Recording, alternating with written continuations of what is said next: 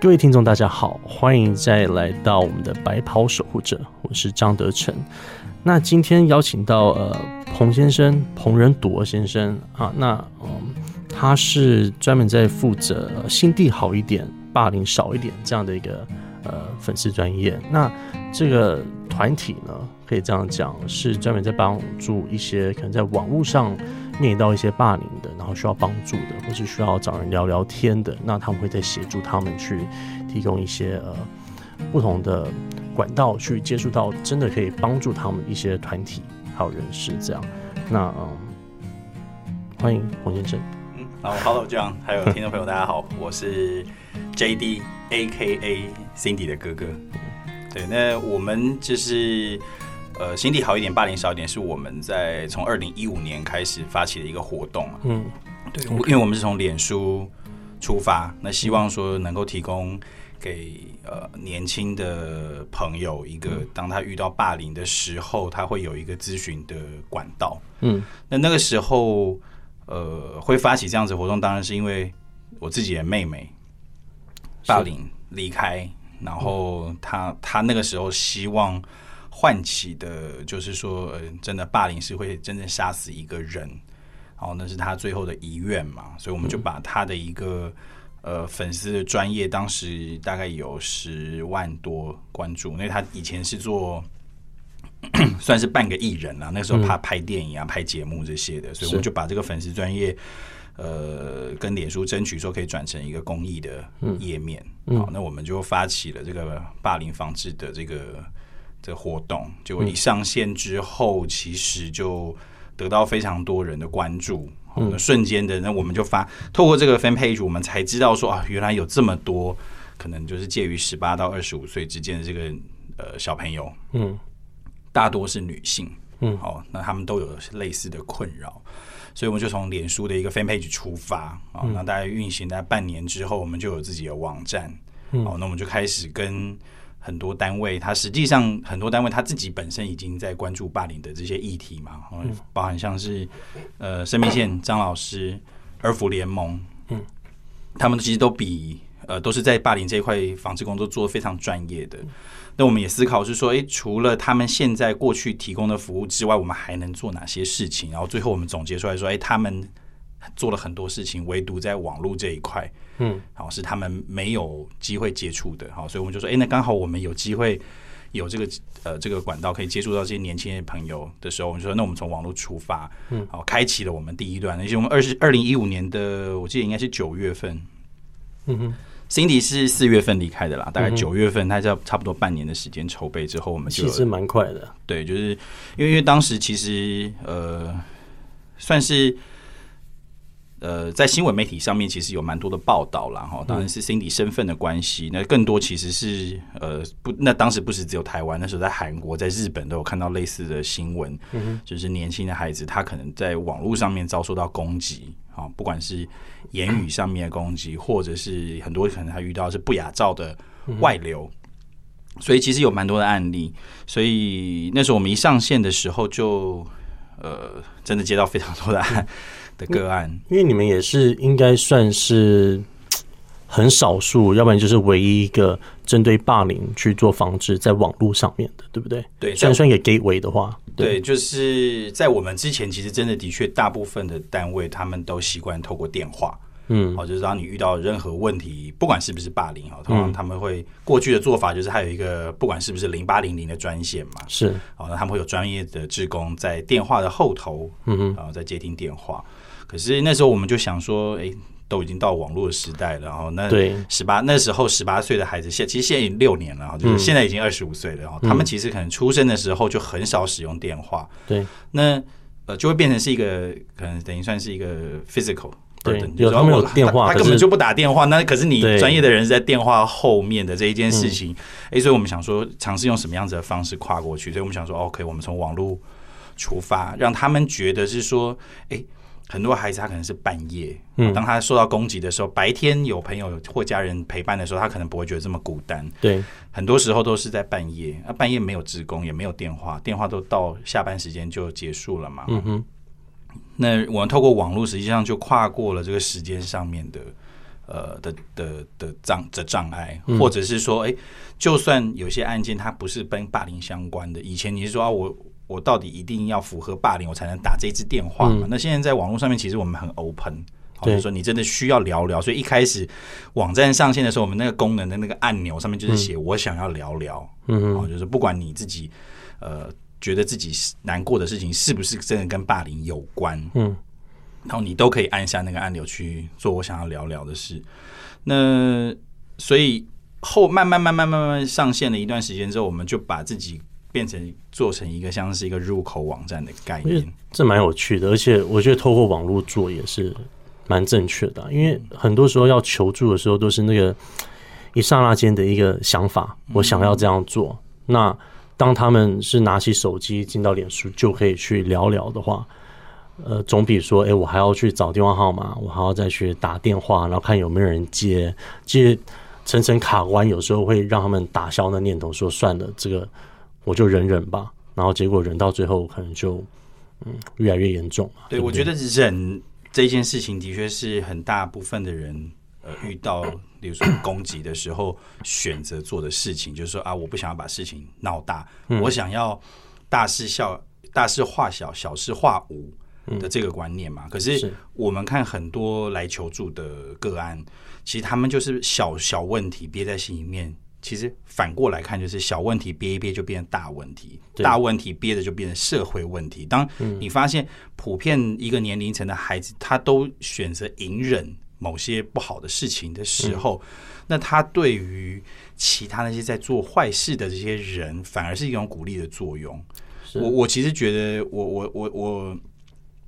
经历了这几千个案子个案里面，我所得出的心得就是说，我觉得真的要让孩子有抒发的管道。嗯，好，所以呃，有的时候我们并不觉得说，哎，他们进来投诉的伤，他觉得伤害他的人是真的符合霸凌。有的时候看起来真的不像哦。当然，孩子觉得有我被霸凌了，我们就站在他的立场是说，OK，我觉得如果你有遭受到伤害的时候，至少你可以透过网络找到其他的伙伴单位。好，你呃，今年是我们服务上线第六年了，我们已经看到了蛮多单位过去是跟我们是合作的的关系，好，他们现在自己也有自己的网络的服务的部门。嗯，那我那我觉得其实对我们的任务，诶，已经算是达成了，而且他们有些都是成立新的组织，像呃，二零一五年跟我们在一起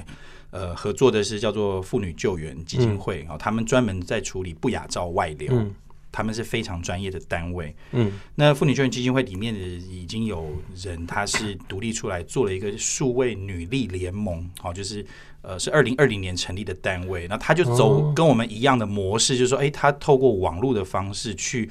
呃，不管是做他的社会议题也好的发布，或者是他接收案案件的方式，就已经跳脱出原本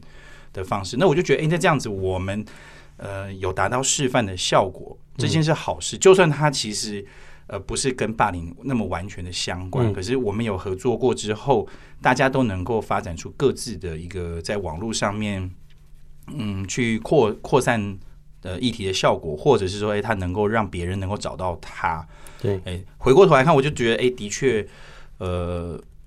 或许我们一开始没有想象说要做到什么样子的程度啊，可是一层一层的，我觉得那个社会的影响力是蛮大的。好，那我们也很乐意跟各各个不同的单位去分享说，呃，我们曾经有做的不好的，像我们网站其实停了一段时间，因为是各个单位没有办法很有效的横向联系。说实在的，一个网站能够达的效果是有限的。好，那我们也把不好的。失败的经验，其实我们也跟分享。哎，对，没错，就是说，哎，大家不要再走错误的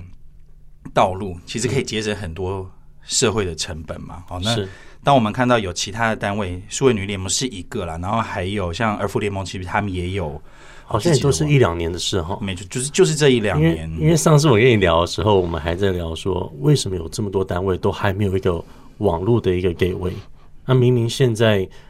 呃，新时代这些年轻人都是用智慧型手机，对不对？都是用呃很多 social media。那那现在已经慢慢开始有成效，就是他们开始有这样的一个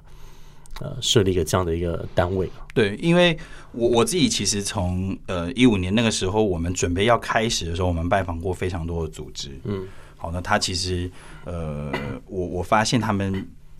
都有一个很普遍的现象，是他们相对比较保守啊，毕竟他们是在做防治工作的嘛。哦，他对于，例如说，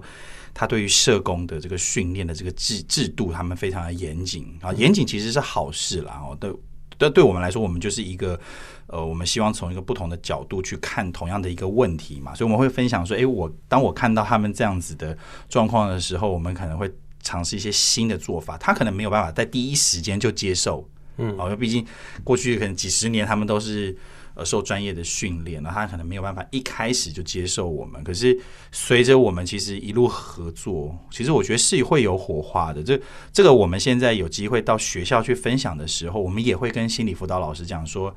对，有一些比较创新的做法，其实对孩子们来说，哦，他的接受度是高的哦。你你再用过去的这样子的方式，不是不好，嗯。而是效果好不好的问题，就是他们孩子心里的感受其实很很怎么讲，很直接的。你让他觉得你站在他旁边，的打划开手机就可以看得到的的这件事情，我觉得就像你现在打“霸凌”两个字，就会看到我们，就是他只要就是 one click away，就是你点下去，他就找得到人的这一件事情，我觉得那就够了。好，那至于后续的处理，当然我们还是现在希望呃交给专业的单位去处理。当然，对，我觉得那这样子就会有一些分层的分工的的的效果出来。先先要用他们的语言去跟他们沟通，没错。对，因为像像我侄子一样聊说，哎，以前我们根本就没有智慧型手机，他就 like what？那是什么样的世界啊？对不对？那其实现在很多被霸凌的，其实都是年轻人嘛，都是可能还在还在读书，还在就业，呃，还刚开始就业有可能。对啊，那要透过他们语言去沟通才是。正确的第一步嘛，而且应该是接受度会越来越高的。对，其实呃，我们因为其实完全是个门外汉，我必须讲说，在防治工作上面，其实呃，我倒不是说用门外汉的做法就一定是对的啦，只是我们很很常去去冲撞那个过去他们既有的这个这个做法嘛，要跳出那个框框。对，因为我们我觉得我们的好处就是我们实际上没有框框。我们之前开会的时候，他们就把我们称之为叫做非典型的的机构嘛。就是说，我说哦，其实不不只是非典型，我们连机构都不是。那很呃很多人他会好奇我们怎么做嘛？因为就是说实在的，当呃妹妹 Cindy 离开的时候，很多人都说，哎，你可以成立一个基金会。嗯，OK，你你应该既然得到这么多关注，你应该成立基金会。可是那时候我的想法是说，哎，其实台湾根本就不缺基金会，也不缺协会，是，大家缺的是什么？大家缺的东西就是过去没有做的事情嘛。好，那我说我们从这个地方出发，呃，走了六年之后回头看，我觉得真的还蛮庆幸当初没有真的成立一个组织，没有成立组织，当然我们没办法真的这正式对外募募款。啊，是这个东西没有组织，没有什么登记啊，什么之类。可是除了钱之外，我觉得其实募款，我们那时候发群众募资，其实获得的效益也蛮大的。就是说，有时候我们就是让旁边人看一下，是说 OK，呃，不要不要因为你自己过去的这个经验去限制了你你接下来的发展嘛，对不对？我们可以有，当你没有框架的时候，你可以有很多不同的尝试的方式。嗯，对。那我们其实。呃，现在比较少接触学生，我们现在都跟心辅心理辅导老师有比较多的接触哦。就是说，我们希望呃，透过我们这样子传达的这个意，就是等于这个想法或者做法，可以呃，透过不同的单位一起扩散出去。特别是像网络，其实这现在一个网络的这个倡议的这个声量啊，哈，其实有时候效果远远大过说哦，我是按部就班去推广。来的效果就是，你看一夕之间，或甚至当然好的也是传播的快，坏的其实也是是传播的很快了。当然，当然这是网络的特性。嗯，那你觉得你觉得在网络霸凌这一块，嗯，好像这几年是不是有一直在越来越多呢？你觉得？你觉得这一类的需求，然后或是说，嗯，我它未来的发展会是怎么样？我自己接触这一块，我呃，我自己蛮悲观的。啊，就是说，它不是说有没有变坏的问题，坏是一定坏，嗯，呃，而且我觉得坏的这个速度啊是远超过想象的啦。哦，就是说，你很难想象现在的孩子他们使用网络，呃，如果想要去攻击别人的时候，会用什么样子的方式？哦，其实某种程度上讲，呃，过去我们想象的霸凌是说，OK，我们都在同样的一个群体里面，然后我去攻击你，他会有一个可以被界定的这个这个攻击的行为嘛，对不对？对可是现在在网络上面，哎，当大家都加入一个一个某一个群体，可是把独独排除一个人，嗯算不算霸凌？哦，对不对？他可以有太多的方式，所以、呃，我觉得我觉得是多一个 scenario，多一个工具，让霸凌者可以去霸凌别人。而且透过网络是，呃，想要霸凌别人的人，很容易把外部的力量拉进，透过网络的关系，好、他可以很快速的拉进来。例如说，而且是很多人根本就不在乎，也不认识被霸凌的那个人，可是他们就一起去霸凌，没对对错，就是对呃，很多人他可以把它包装成说、啊我是不知情的，我是、呃无辜的的这一种。其实我们看蛮多的，嗯，呃，其实你抽丝剥茧到最后发现，其实他真的包装的都是恶意啦。嗯哦，所以我们从二零呃一八年的时候开始推广同理心这一块哦，就是、呃 empathy。这一块就是国外其实推行了一段时间哦，当然国外推行也会遇到它的呃怎么讲困难，但是我们推行 empathy 真的也觉得要让孩子们理解说你要先利他，你要先帮别人着想的这一件事情，其实某种程度上面他们不见得马上能接受，大人也一样啊，不是只有小孩子。可是我们在、诶校园推广的时候，我们呃我回顾一下，呃，我们二零一五年上线的时候发的第一个网络倡议活动叫“键盘会杀人”，然后那时候我们做了动画，然后做“键盘会杀人”，然后跟脸书合作，二零一六年是做了那个呃 “Think before you post”，就是多想两秒再发送，好、然后后来就做了这个同理心的这个推广。那在校园巡回的时候，其实你会发现孩子们很直接，就是他会反过来问说：“我为什么要站在他的立场去思考事情？”那一开始我也觉得，哎，对耶，我也会想要问我自己说：“哎，对啊，我们一味一昧的要求孩子去帮别人着想，对不对？”嗯，好，对。可是从很多事件上面，其实呃，如果你今天只站在你自己的立场去去做这件事情，不管是不是攻击别人，很多时候是说我我真的没有恶意要去攻击别人，可是我说出去的话，或者是抛出去的照片，或者是偷拍别人的影片，他可能一开始没有恶意，可是进到了网络世界之后，就变得非常复杂嘛，哈、转传也好，或者是加工，或者是捏造一些什么东西，这些东西其实一定会回到呃被被你拍的人或被你攻击的人的身上。嗯，好，那如果你不站在别人立场着想的时候，诶，我们也跟孩子讲说，你有没有想过，有一天你也有可能成为那个事件暴风中心的那个人，对不对？他会觉得没有，不会，我我觉得我可以永远做一个旁观者。嗯，好，可是这些年来，其实有很多呃还是，他跟我们讲说，的确，本来他以为他可以做个旁观者，可是没想到他自己也成为在别的对在别的事件上面被攻击。那他那个时候才发现说，哦，原来随便的一句话附和，其实会对人产产生很大的影响。对，所以呃，我我自己其实抱持是有点悲观，就是说，的确，孩子真的他运用网络去攻击别人的这个变得越来越容易啦，应该这样讲，不是说他们越来越恶意，而是其实变得越来越容易。而且我觉得很多人会忘了，其实你在网络上面写的字或是留的留的留言，它是永远会在那边。跟以前如果是面对面，其实讲了听听，有时候就忘了，或是时间过了可能就不存在了。可是写在网络上面的东西是永远的，没有错，对，所以我觉得这个 可能也是大家有时候会忽略掉。我觉得哦，虚拟世界是假的，可是其实它是以我们现在的人生当中，它是很真的。没有错。其实，呃，我记得一五年那时候我们参加公听会，呃，立法院那时候办了好多跟霸凌有关的公听会，然后呃，我们遇到很多单位，他们都觉得说，哎、其实网络的身份跟你真实的身份其实是抽离的。在那个时候，或许呃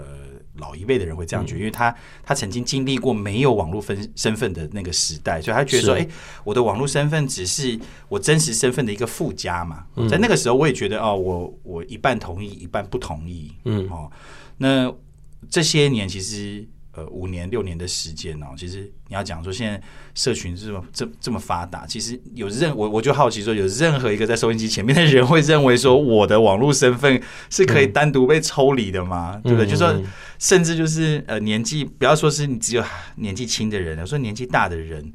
你说你把他的那个，例如说脸书的账号或者是 Line 的账号的，就是密码给改掉，真的会焦虑。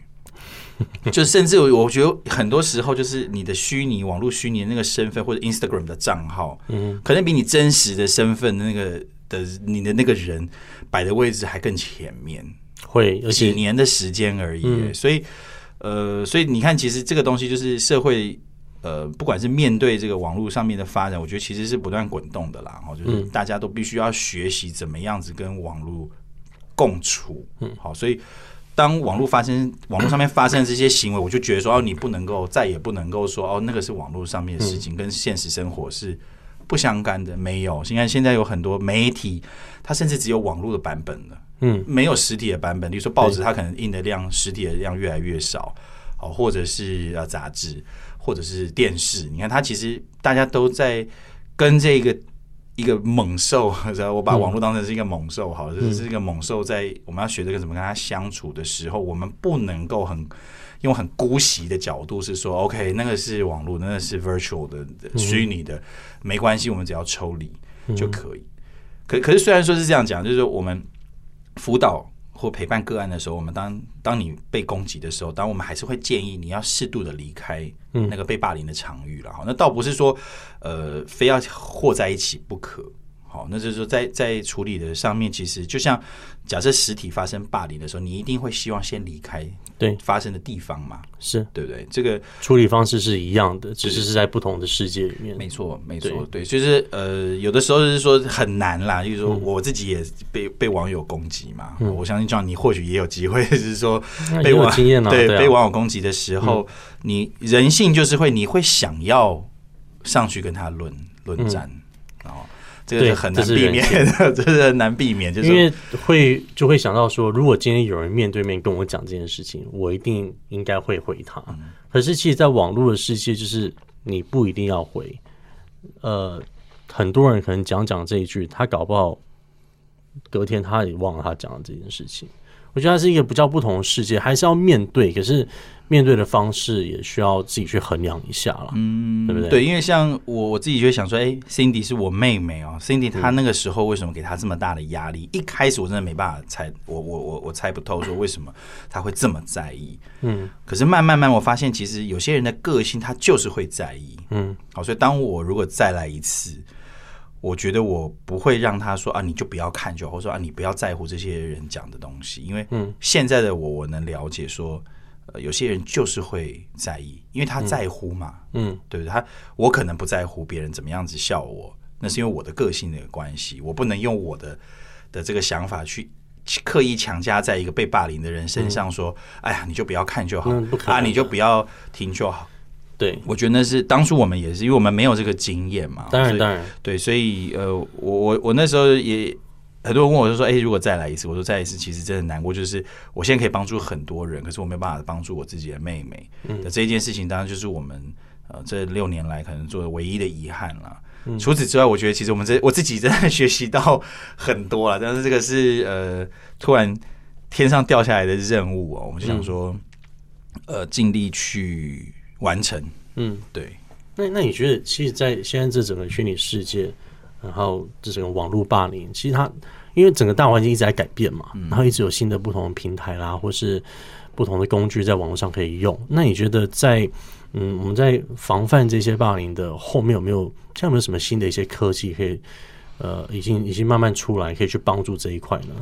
我我我们自己在以台湾来说，其实真的非常多单位，呃，有有有资源提供协助啊。那有些人他是着重在事后的陪伴，就是说霸凌已经发生之后，我们可以怎么处理？就是说，呃，像台湾现在一个很大的组，它算是半官方的单位，叫 I Win，嗯，好，I W I N 就是 I Win，嗯，呃，它跟网络媒体的关系，各网络的平台关系就很好。所以，当如果发生必须要即刻下架，哦，那我们就会找 iWin 合作。那他们也的确有呃这样子的一个沟通的管道。嗯，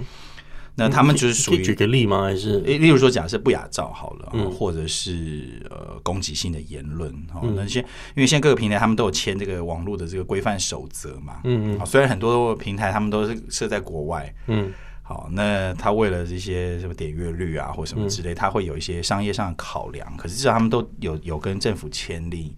呃这个规范。好，就是说，如果涉及到人身攻击或人身安全的问题的时候，实际上它可以暂时性的下架。有时候它只是隐藏了，它不是真的下架嘛？就是说，隐藏完之后，它可以让这个呃，比如说剪掉，或者是警察去做一些哎，对。那它这个属于比较是事后的。好，那有些单位它是做事前的，嗯，好像其实像我儿福联盟啦，或者是呃呃妇女救援基金会，它是做比较事前的。好，那它呃，其实分工的是比较细啦。好，那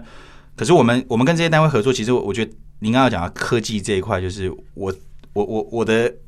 我们看他们就是说，因为他们透过还是主要透过电话，那有些单位还是透过网络，他们电话有时候只有一支电话或两支电话。好，那经常性的占线，为什么占线？就是有人把这个这个求助的这个专线当成是他聊天室。的这个概念，OK，好，所以很多单位其实他们都遇到类似的状况，是说，哦，他希望把这个线空出来，可是呃又不能够很 harsh 的把这个这个专线给切掉嘛，OK，所以。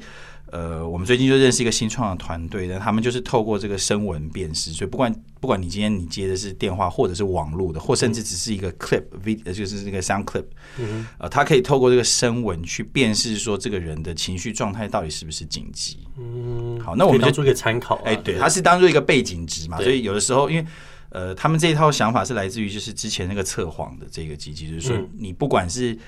呃，高兴或者是生气或者是难过，其实你只有声音大小或者是音调高低的差别，你自己的声纹其实是相对是没办法，呃，它是没有办法骗人的。嗯，啊，他们现在在收集，其实台湾的这个。呃，大家的这个就是稳定情绪、不稳定情绪的这个声纹，希望做成一个资料库。那我们就很希望说，像这样子的新创团队能够帮助现有的这些单位，不管他是不是用电话，嗯，就算是用电话，你至少可以让第一线的社工有一个呃，比如说辨识的标准，说这个东西是紧急的，或者是不紧急的。嗯，好，那如果有这样子的工具，其实我觉得社工。或者是呃，志工，它的 loading 会比较轻。其实美国现在也是，因为美国这么大，人口这么多，做霸凌这一块前期防治工作的很多单位，他们都花心思在开发工具。比如说给老师一个工具，可能是一个 app。嗯嗯。那老师不是什么都会嘛，对不对？可是老师就是每一天接触学生的。呃，最亲密的人，可能比家长还陪伴的时间还多。但他如果有正确的工具的话，那他就不会觉得说啊，我实在太忙了，我没有办法照顾到这么多事情。然后霸凌常常会是一个被忽略的的一个议题，因为霸凌相对来说比较隐性，而且比较，例如说，如果今天有人霸凌你，跟霸凌我同样的方式，可能你的感受跟我的感受是完全不一样的，没错，对不对？所以很难用一个。呃，旁旁听人的方式去评估，哎，这对呃，quote unquote 被害人他是怎么样的感受？可以这样讲吗？没错，就是因因为因为就像您讲，就是说，呃，主观一个东西是常常被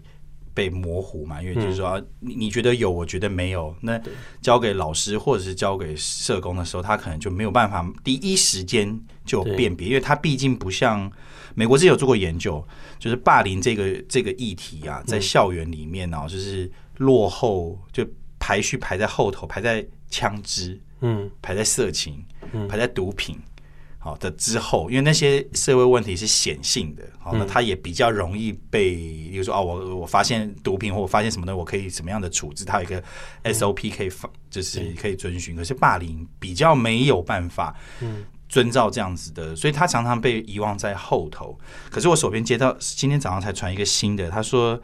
呃，联合国儿童基金会认定，就是说霸凌其实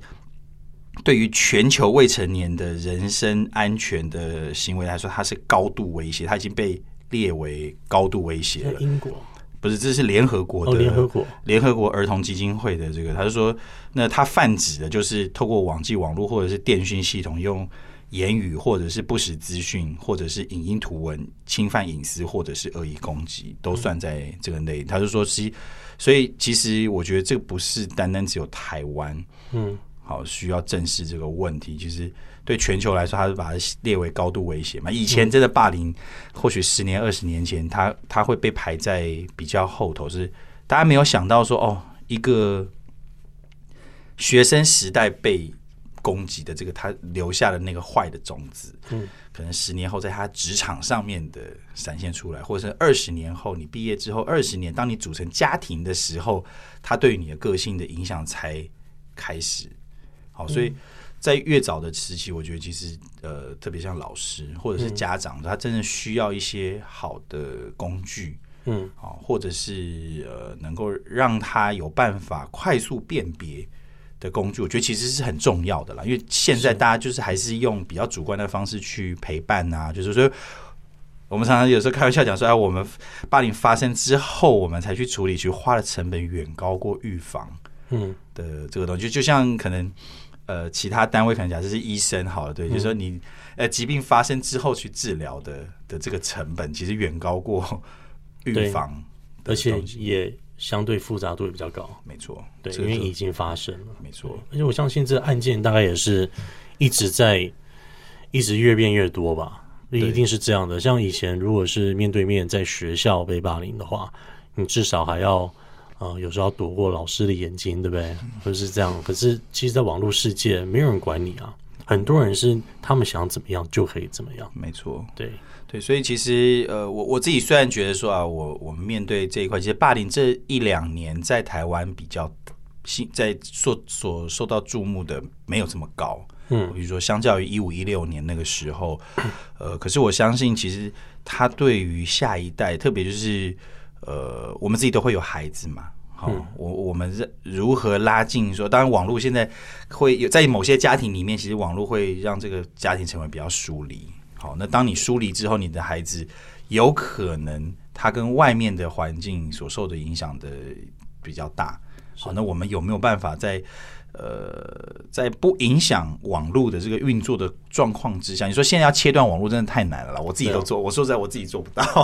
所以我不会拿这个东西去要求。我的孩子，或者是我孩子的周边的人去做这件事情，可是如何在不破坏网络的这个运作的情况之下，能够把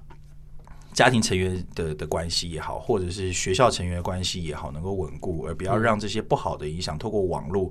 进到家庭、进到班级里面。我觉得其实是大家需要正视的课题，也是我们很希望努力继续做的事情。那你们有针对说像对嗯一些父母去做这方面的一些教育？因为我相信可能在一些比较年长的人，他们可能对这一块真的很不熟，嗯，也不了解他们自己的小孩到底有没有面临这样的问题。那你你们像你们的心地好一点，霸凌少一点，有没有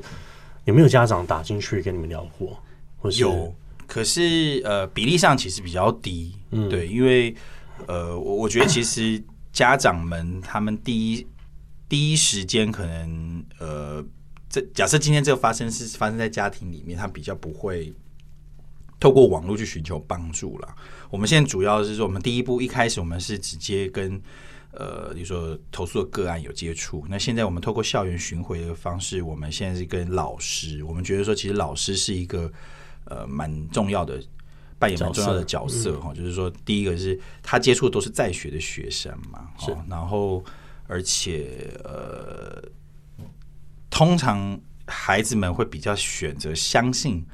老师处理。不过有这种相信这件事情，就会是比较怎么讲？这这也是双面刃，就是因为一个老师可能处理不好，可能学生就觉得被伤害，而且这个伤害被受伤害的程度可能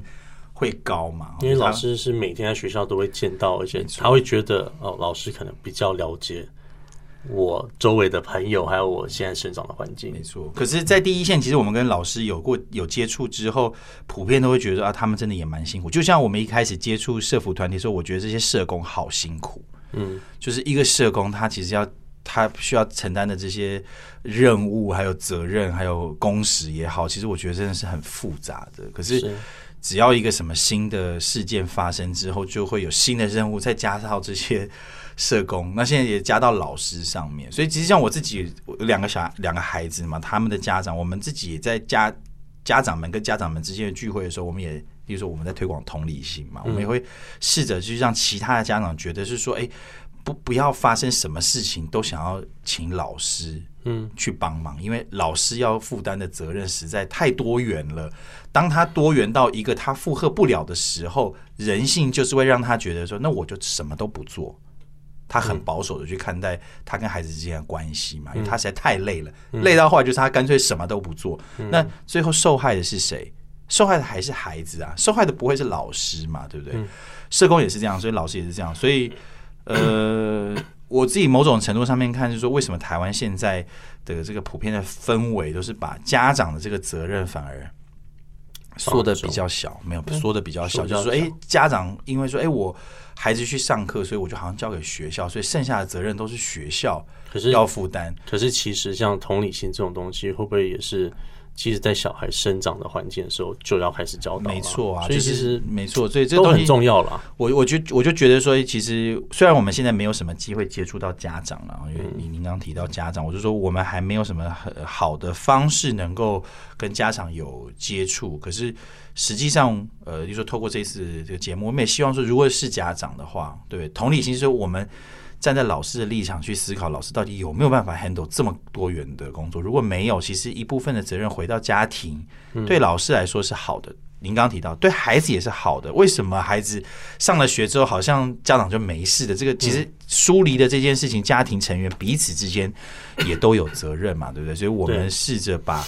呃把一些就是说这个呃家庭成员的这个关系，如果能够帮你在一起比较紧密，其实有很多事情的确网络是很难进得来的。所以其实还有很多需要去改善是的，而且我觉得在霸凌的世界里面，不管是不是虚拟的，其实很多时候站在家长立场就觉得我小孩不要被欺负就好，对不对？可是常常不会去想说，我的小孩也不能是去欺负别人的那一个人。其实我觉得这是两个完全不同的处理方式。我们在可是很多人都忘了。我们在网络上面是听到一个，就是说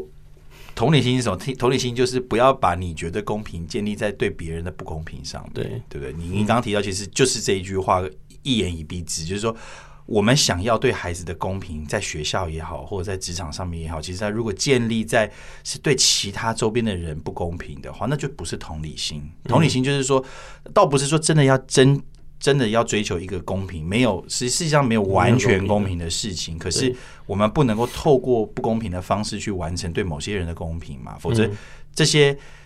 你觉得你觉得是公平，其他人觉得是不公平。那些不公觉得不公平的人，他会把他这个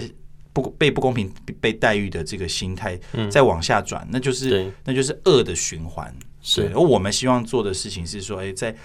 呃网络世界里面有一些善的循环。好，那从我们自己做起，我们呃一起陪伴的孩子，我们都希望哎那个被陪伴、被温暖的那个感觉，能够呃在其他的地方能够有萌芽的机会。那我们做。这样子的事情，花这个时间，其实我觉得、呃就觉得值得了。嗯嗯，嗯，这真的是一个有很多值得再去思考的，对，而且有很多可以再继续改变的。不过今天真的很谢谢 J D 来这里跟我们分享他呃你的一些经验了，然后也心地好一点，霸凌少一点这样的一个粉丝业啊，不是组织。其实我觉得你们这样一路，现在大概也快六年了，对不对？这样走过来也改变了很多，也也真的蛮开心看到。在呃更多不同其他组织有透过网络开始去做一些这样的帮助还有宣导，对我觉得我觉得真的很棒，也谢谢 John 对有给我们这个机会，谢谢。对，谢谢。那如果说大家嗯身边可能有一些朋友，你觉得可能有面临到这样的问题，或是自己有一些疑问的话，也可以上到 JD 他们这个粉丝页，心地好一点，霸凌少一点，来跟他们聊聊天啊。那呃，我们下次节目再见了，谢谢。